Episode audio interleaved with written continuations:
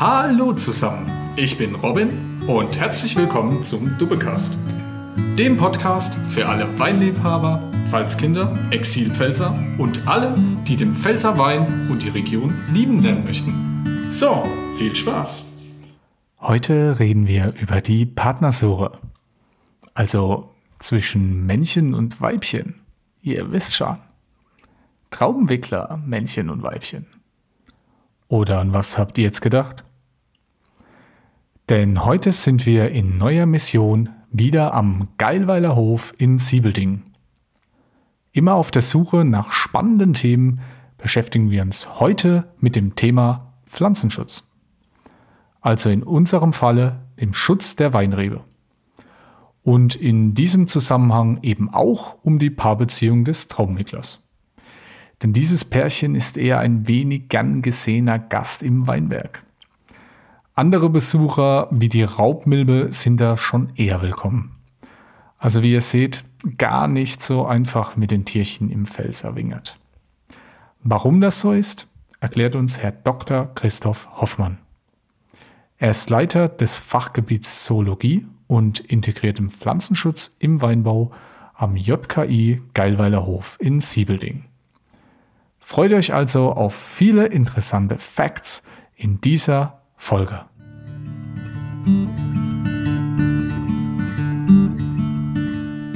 Hallo Herr Dr. Hoffmann, schön, dass wir heute hier im Dubbecast bei Ihnen sein dürfen. Hallo, ich freue mich auch, dass Sie hier sind. Herzlich willkommen. So, wir sitzen jetzt hier im Büro vom Herrn Hoffmann im Geilweiler Hof in Siebelding.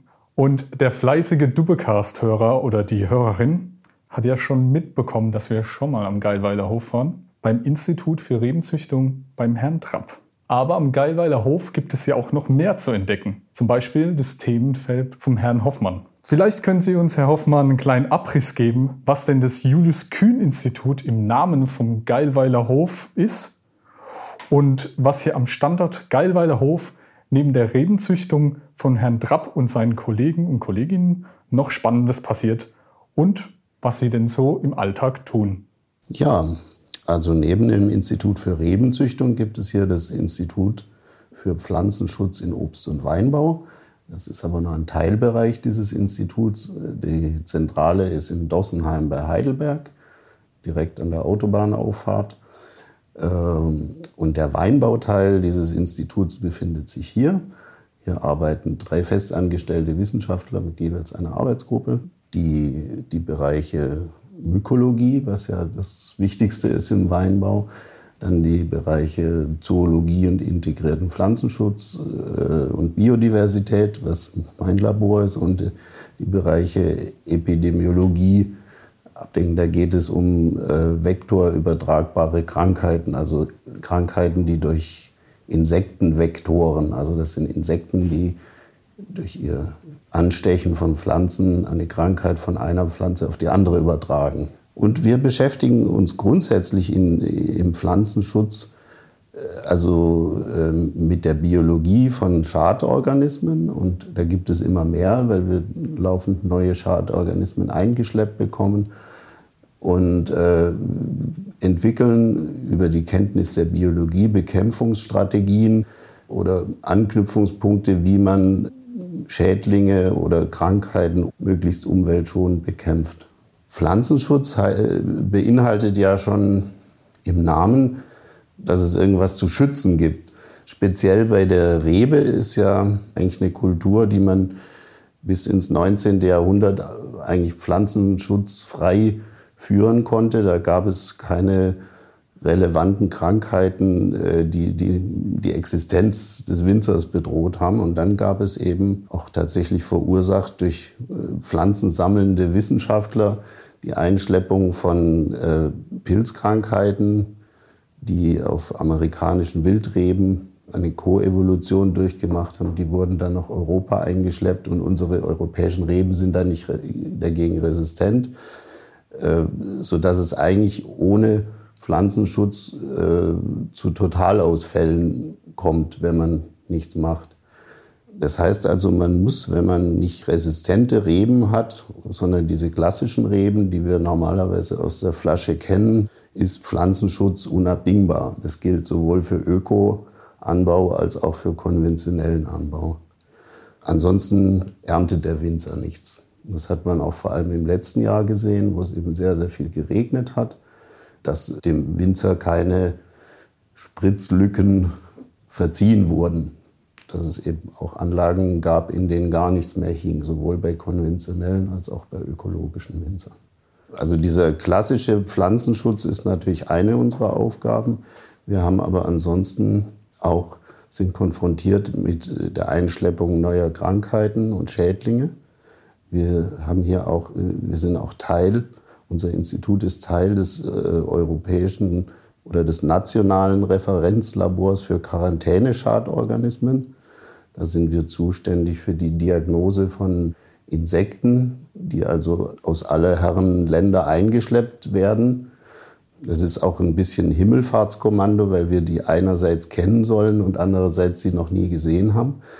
Äh, und das kann man eigentlich nur mit molekularen Techniken lösen, weil diese äh, Tiere sind also in internationalen Datenbanken, sind Genomsequenzen dieser Tiere hinterlegt und wir können eben mit bestimmten etablierten Techniken dann feststellen, ob diese Quarantäneschadorganismen vorliegen oder nicht. Weiterer Aspekt ist eben, dass der Weinbau äh, dem Klimawandel unterliegt und wir uns diesem Klimawandel auch im Bereich des Pflanzenschutzes anpassen müssen.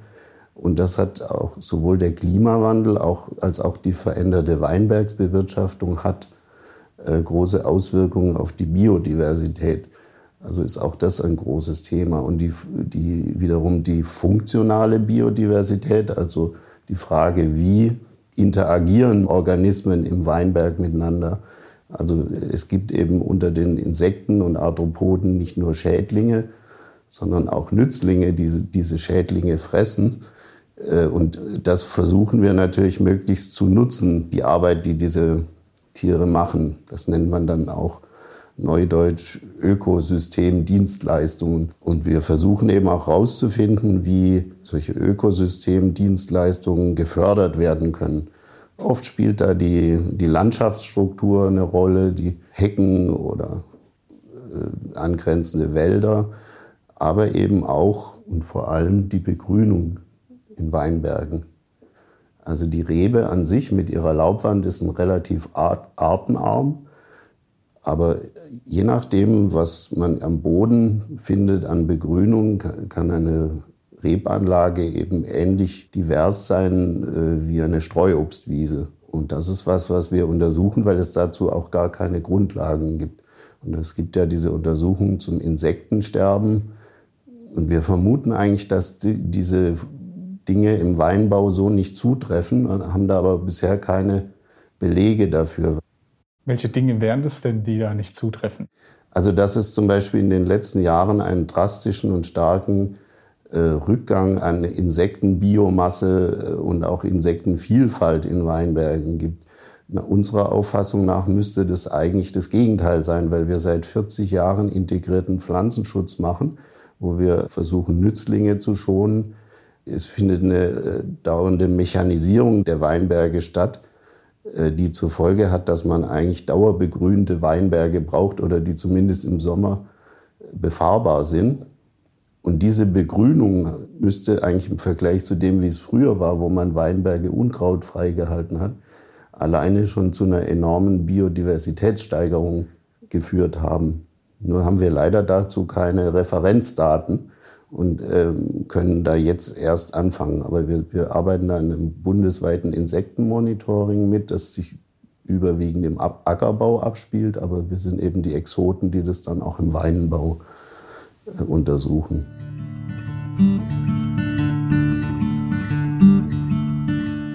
Jetzt nochmal, um zurückzukommen, was denn Pflanzenschutz ist und vor wem müssen wir denn die Reben schützen? Also im Weinbau sind es vor allem Pilzkrankheiten, also der echte und der falsche Mehltau, Schwarzfäule, Botrytis. Von diesen Krankheiten sind die schlimmsten eigentlich nicht heimisch. Botrytis ist auch eine heimische äh, Krankheit. Die äh, im Bereich der, tierischen Schädlinge, da sind es äh, vor allem Traubenwickler, dann Schadmilben. Wir haben in den letzten Jahren die Kirschessigfliege dazu bekommen, wobei deren äh, Schädlingsstatus so ein bisschen diffus ist, weil, sie, weil eigentlich die Rebe oder die Traube ein schlechtes Substrat für diese Tiere ist zum Überleben. Aber andererseits, wenn die Trauben stark geschädigt sind oder in einem bestimmten Zustand, dann kann es schon sein, dass diese Tiere auch zuschlagen können und das, äh, die, die Fäulnis sehr stark beschleunigen können. Da arbeiten wir auch an einem Prognosesystem dafür, weil wir wissen wollen, in welchem Moment die eigentlich unanfällige Traube anfällig wird. Wenn wir das wissen, dann können wir Winzer warnen. Und wir gehen davon aus, dass es eine Kombination ist aus physikalischen Eigenschaften der Bärenhaut, dass sie eben irgendwann undicht werden äh, im Ver Verlauf der Reife. Und das hat eben auch viel mit der Witterung zu tun, weil eben durch das Regen und Wasser von innen dann Mikrorisse in der Traube entstehen. Und wie wir, die sieht man dann nicht immer und wie man sowas jetzt für einen Winzer oder ein Weinlabor sichtbar machen kann mit einer einfachen Messung. Das ist zum Beispiel unser Ziel im Bereich Kirschessigfliege. Wir wollen da gar nicht bekämpfen, weil wir denken, dass das Wissen, jetzt wird es gefährlich, äh, schon ausreichend ist, um dann andere Maßnahmen zu ergreifen, wie zum Beispiel vorzeitig zu lesen. Oder muss man einfach eine Entscheidung treffen und für diese Entscheidung braucht man Entscheidungsgrundlage. Und das ist was ganz Wichtiges im Pflanzenschutz da wird auch viel mit Prognosesystemen gearbeitet, die eigentlich wetterstationsbasiert dem Winzer eine Entscheidungsgrundlage zu geben, ob eine Pflanzenschutzbehandlung gerechtfertigt ist oder nicht. Und äh, grundsätzlich ist es eigentlich Standard, integriert zu, zu, arbeiten heute. Und dazu ist auch wichtig, dass jede äh, Behandlung, die man macht, auch begründbar ist. Das wird auch stichprobenartig kontrolliert. Sie haben jetzt ja schon den integrierten Pflanzenschutz angesprochen. Was ist denn dieser integrierte Pflanzenschutz? Also wenn man sich klassisch vorstellt, denkt man ja im ersten Moment an Mensch beim Pflanzenschutz mit einer Spritzdüse, der durch die Landschaft läuft und Chemikalien versprüht. Jetzt mal ganz provokant gefragt, ist es denn die Realität noch oder ist es dann beim integrierten Pflanzenschutz anders und Sie können uns damit beruhigen? Das ist beim integrierten Pflanzenschutz auf jeden Fall anders. Das heißt nicht, dass da nicht gespritzt wird, aber es heißt, integrierter Pflanzenschutz heißt vor allem, dass man alles tut, um solche Spritzungen zu vermeiden. Dazu gehören eben Kulturmaßnahmen, dazu gehören, ähm, dass man entsprechende Sorten wählt, die, die unanfällig sind. Dazu gehört, dass man Begrünungsmanagement so macht, dass, äh, oder, oder Bodenbearbeitung so macht, dass nicht zum falschen Zeitpunkt eine Stickstoffmobilisierung stattfindet. Das sind alles Maßnahmen, mit denen man verhindern kann, dass man in die Situation kommt, dass man äh, Pflanzenschutzmittel ausbringen muss. Und das hat natürlich bei diesen eingeschleppten Krankheiten wie echter und falscher Mehltau äh, seine Grenzen. Aber äh, diese Pyramide des integrierten Pflanzenschutzes, die hat eben an der obersten Spitze die chemische Bekämpfung. Darunter gibt es eine biologische Bekämpfung zum Beispiel. Und die versuchen wir halt zu fördern. Also, äh, und das ist auch ein Teil unserer Forschung, rauszufinden, wie wir zum Beispiel durch Begrünungseinsaaten bestimmter Pflanzen äh, Nahrung für Nützlinge zur Verfügung stellen können, die dann wieder Schädlinge regulieren können. Also da wäre zum Beispiel äh, wichtige Nützlinge bei der Bekämpfung der Traubenwickler, die ja unsere Trauben schädigen und anfressen und damit Fäulnis provozieren Wichtige Antagonisten dieser Raubenwickler sind Eiparasitoide. Das sind winzig kleine Schlupfwespen der Gattung Trichogramma, die man auch im Maisanbau viel einsetzt. Und äh, wir verstehen eigentlich nicht, wie diese Tiere im Weinberg, äh, wann die da vorkommen und warum. Aber man weiß, dass bestimmte Pflanzen für die gut sind als Nahrungsquelle, dass sie da Nektar äh, drauf finden und dass man damit zum Beispiel Parasitierungsraten erhöhen kann, wenn man das schlau macht. Wenn ich jetzt noch an den Schutz für Reben im Pfälzer Weinberg denke, dann kommen mir sofort Erinnerungen hoch ans Pheromonehänge im Frühjahr. Da fährt man dann frühmorgens in die Pfälzer Weindörfer rein. Man springt in den Hänger von Winzer, der gerade dasteht, oder eine Winzerin, der einen mitnimmt. Er hält einen Sack voll mit kleinen braunen Kunststoffflächen, die so einen kleinen Haken oben dran haben. Und man geht in den Weinberg rein und dann sagt der Winzer, ah ja, an jede dritte Rebringe bitte. Das waren immer tolle Tage, fand ich. Und im Nachgang gab es dann auch immer gemeinsames Essen in der Halle drin. Es war ein großes Event und es gab natürlich auch ein kleines Taschengeld. Aber neben der Erinnerung an die Situation blieb mir auch noch eins im Gedächtnis.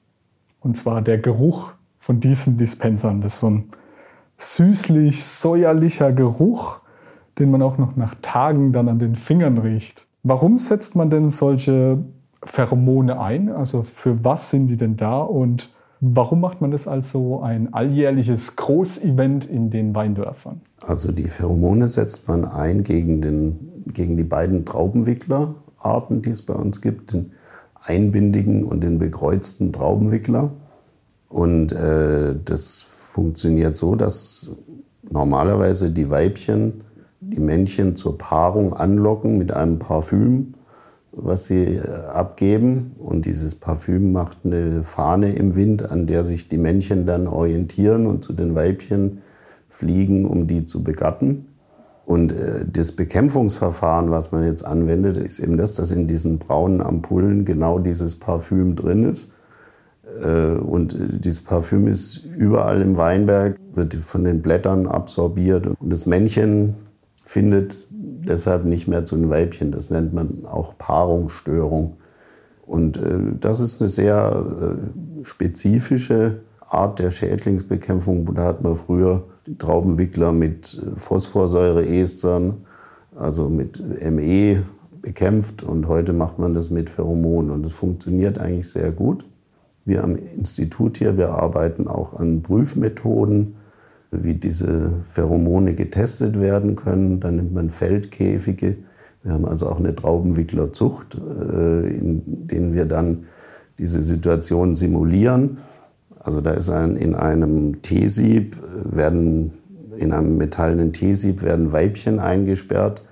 Äh, die kommen in eine Klebefalle wir behandeln den Weinberg mit Pheromonen auf der einen Seite und an der anderen Stelle einen Weinberg ohne Pheromone und vergleichen dann, wie die, das Pheromonpräparat, äh, ob die Männchen dann zu den Weibchen finden oder nicht und äh, im Vergleich zu einer Kontrolle. Und da kann man einen Wirkungsgrad daraus ermitteln.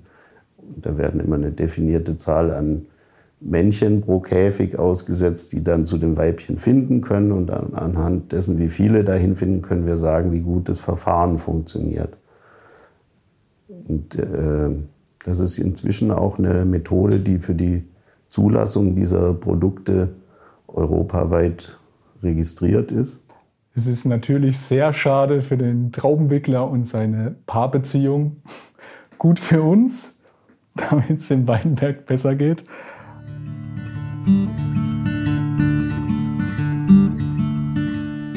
Wann spricht man denn von einem Schädling, also in dem Fall ein Insekt? Und wie kommt es überhaupt dazu, dass er sich im Weinberg wohlfühlt? Also das ist ja eine Frage der Perspektive, diese Begrifflichkeit. Also Sie als Mensch betrachten das Tier als Schädling, was Ihnen was wegfrisst. Äh, und äh, das Tier selber betrachtet uns als Schädling, äh, weil wir versuchen, es kaputt zu machen. Also es ist eine reine perspektivische Sache, die ansonsten sind es alles Tiere, wie der liebe Gott sie geschaffen hat, die erstmal ihre Existenzberechtigung haben. Und dann gibt es halt Interessenskonflikte. Und die Schädling heißt, dass das Tier einen Interessenskonflikt mit uns hat. Das ist eine sehr schöne Begrifflichkeit, das gefällt mir sehr gut. Gibt es denn auch, wenn wir nach dieser Definition gehen, denn vielleicht auch gute Insekten neben den Schädlingen? Ja, natürlich.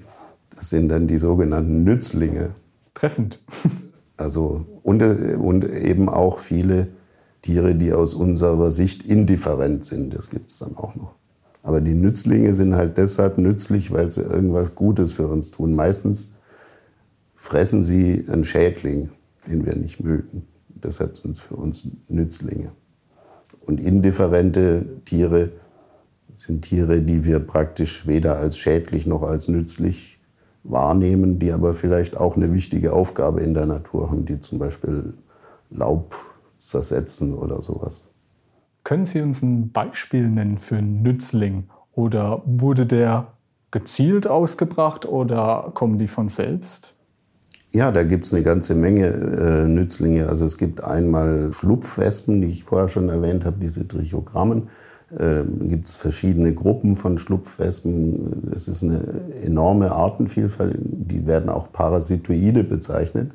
Und die zeichnen sich dadurch aus, dass sie eben sich in oder an ihren Wirten fressend ernähren und die dann dabei zum Absterben bringen. Und dann gibt es Räuber, die einfach Schädlinge auffressen, wie zum Beispiel Florfliegenlarven, die fressen Blattläuse oder Wollläuse oder Milben. Und dann gibt es äh, räuberische Wanzen. Und im Weinbau ist ein ganz wichtiger Nützling, den wir auch äh, im integrierten Pflanzenschutz hätscheln, äh, die Raubmilbe. Weil, also es gab in den 70er, 60er und 70er Jahren große Massenvermehrungen von Spinnmilben und man wusste lange nicht warum und hat dann immer sehr viel Pestizide ausgebracht, um diese Spinnmilben zu bekämpfen, bis man festgestellt hat, dass die eigentlich normalerweise einer natürlichen Regulation durch Raubmilben unterliegen und dass man aber im Weinbau Pflanzenschutzmittel, sowohl Fungizide als auch Insektizide eingesetzt hat, die diese Raubmilben, die die Spinnmilben kontrollieren, selektiv abtöten.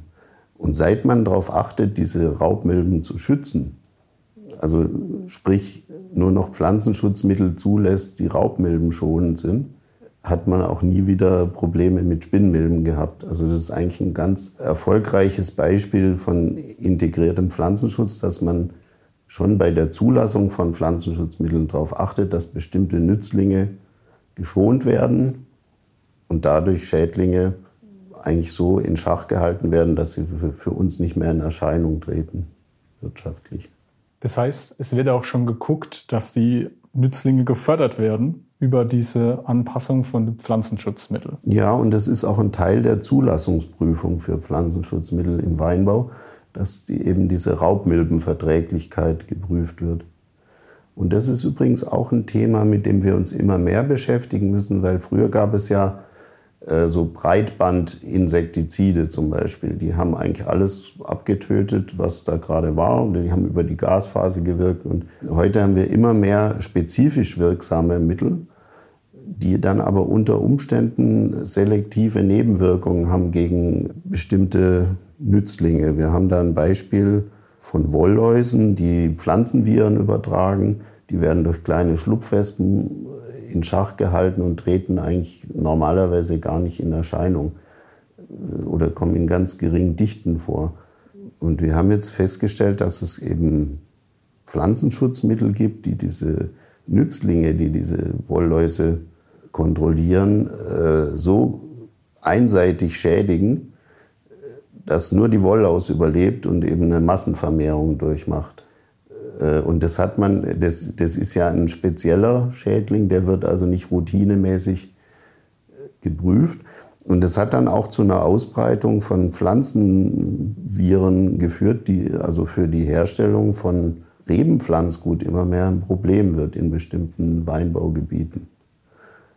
Und das ist eben auch ein Teil unserer Aufgabe, diese Art von von Wirkung oder Nebenwirkung gegen Nicht-Zielorganismen zu prüfen oder eben im Fall, dass es zu Massenvermehrung kommt, eben auch festzustellen, woran das liegt. Äh, welche Pflanzenschutzmittel sind dafür verantwortlich, dass es überhaupt zu dieser Massenvermehrung kommt. Und je spezifischer die Pflanzenschutzmittel wirken, umso mehr solche komischen Events gibt es dann.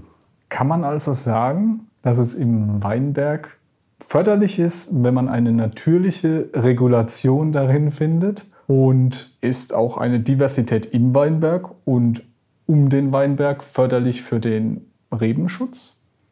Das ist eine interessante Frage. Also die, und die äh, letzte Frage untersuchen wir auch gerade. Und da kommt man je nach Organismus zu unterschiedlichen Antworten. Also, aber grundsätzlich versuchen wir im integrierten Pflanzenschutz natürliche Regulationsmechanismen, wenn es die gibt, äh, so weit wie möglich zu nutzen. Wenn wir jetzt natürlich ein neu eingeschlepptes Tier haben, hat es meistens auch keine natürlichen Feinde und dann kann man auch keine Regulationsmechanismen studieren. Aber wir haben andererseits durch Pflanzenschutzmittel natürliche Regulationsmechanismen, in die wir eingreifen. Und da kann man eben sehr wohl an der Schraube drehen. Also das habe ich ja gerade mit den Raubmilben auch schon erwähnt. Da gibt es auch noch andere Beispiele. Und es gibt auch so schlummernde Beispiele von zum Beispiel Wanzen in Weinbergen, die äh, eigentlich einer hundertprozentigen natürlichen Regulation unterliegen. Aber äh, man weiß, äh, wenn man da einmal das falsche Mittel verwendet, dann habe ich auch von denen eine Massenvermehrung. Das ist nur noch nie passiert. Aber kann man denn allgemein sagen, dass eine hohe Biodiversität in der Landschaft und im Weinberg der Pflanzen die Reben schützt oder hilft bei der Gesundheit? Also da muss man unterscheiden. Also erstmal ist ja eine hohe Biodiversität an sich was Wünschenswertes. Da ist eben dann, wenn eine hohe Biodiversität in einem Weinberg herrscht, ist es auch ein Zeichen, dass es sich um ein gesundes Ökosystem handelt. Und Weinberge haben eben sehr häufig, äh, dadurch, dass sie sehr warm sind und durch ihre Kombination eine Gehölzkultur mit einer Grasbegrünung oder mit einer Begrünung auch eine sehr hohe Biodiversität. Was aber interessant dabei ist, ist, dass diese, die, die Begrünung und die Laubwand der Rebe zwei Straten sind, die wenig miteinander vernetzt sind. Und wir beschäftigen uns auch mit der Frage, wie bringe ich die Tiere dazu, auf die Rebe raufzugehen und da die Schädlinge abzufressen. Und da muss ich halt meistens dann die Begrünung irgendwie stören, zum Beispiel durch Maat oder äh, solche Dinge. Und welchen Einfluss nehmen da Blühmischungen ein? Also jetzt hat man ja beispielsweise schon die Phacelia blühen gesehen mhm. im Weinberg. Wirkt es auch förderlich?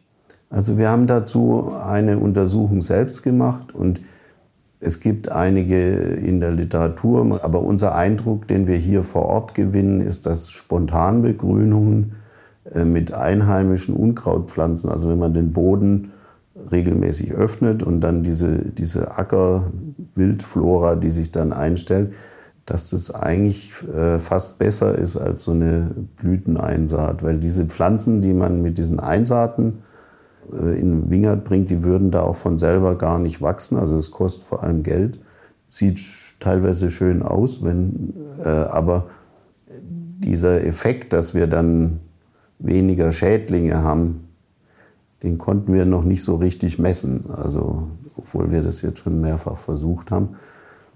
Andererseits gibt es bestimmte Pflanzen, die man dann nicht in Mischungen, sondern eher in Reinkultur äh, unter die Reben säen kann und, und weiß, die bewirken was. Also das ist aber wiederum eine Sache, die man regional etablieren muss. Also wenn das in Italien funktioniert, heißt es noch nicht, dass bei uns auch genauso funktioniert. das hängt eben damit zusammen, dass die, die Phänologie der beteiligten Organismen, das heißt das zeitliche Auftreten und wie viele Generationen die pro Jahr machen und so, das ist halt in Italien anders als bei uns und auch die, die Hell-Dunkel-Phasen und so. Und das ist alles das, was das Leben dieser Insekten reguliert, sodass man solche Fragen äh, nicht einfach beantworten kann mit Arbeiten aus Australien oder Neuseeland, wo das dann funktioniert, kann man nicht eins zu eins hierher übertragen. Aber ich denke, das ist ein Ansatz, an dem wir arbeiten und äh, wo, wo, auch noch, äh, wo es sich lohnt, dran zu forschen. Aber wir sind da noch nicht so, dass wir sagen können, wir wissen jetzt, wie es geht. Also, also man weiß noch nicht, ob, die, ob das ein Vorteil ist gegenüber Schaderregern. Aber weiß man denn, ob die Artenvielfalt erhöht wird dadurch im Weinberg? Ja, also das auf jeden Fall. Wenn Sie jetzt eine Grasbegrünung vergleichen mit einer vielseitigen Blütenmischung, dann haben Sie auf jeden Fall eine höhere Artenvielfalt. Aber die Frage ist ja auch, welch, wenn Sie jetzt so naturschutzmäßig denken, dann ist ja auch die Frage, was wollen Sie erreichen? Wollen Sie jetzt eine hohe Zahl erreichen oder wollen Sie, dass die Weinbergstulpe wieder im Weinberg vorkommt oder der Milchstern oder ein seltener Vogel, der eigentlich da sein Haupthabitat hat? Und die Frage ist, äh, fördere ich den mit so einer äh, vielseitigen Begrünungsmischung? Also das ist einmal der Naturschutzaspekt und das andere ist ja dieser, diese funktionale Biodiversität, dass ich damit Schädlinge regulieren möchte. Und wie gesagt, das Letzteres konnten wir noch nicht messen mit diesen Blüteneinsaaten, eher eben mit spontanen Begrünungen. Und naturschutztechnisch passt es eigentlich nicht so richtig, weil das eigentlich Pflanzen sind, die nicht in Weinberg gehören. Aber es ist, die, die haben zum Teil dann aber auch eine andere Funktion. Wenn sie zum Beispiel Ölrettich nehmen, damit kann man verdichteten Boden wieder auflockern und das ist dann auch eine Art äh, Bewirtschaftung, die man mit so einer Pflanze machen kann. Oder wenn Sie Leguminosen einsehen, dann können Sie sich äh, Stickstoffdünger sparen. Ich denke, wir Dubbecaster und wir Zuhörer und Zuhörerinnen würden sehr gerne mal eine Weinbergstulpe sehen.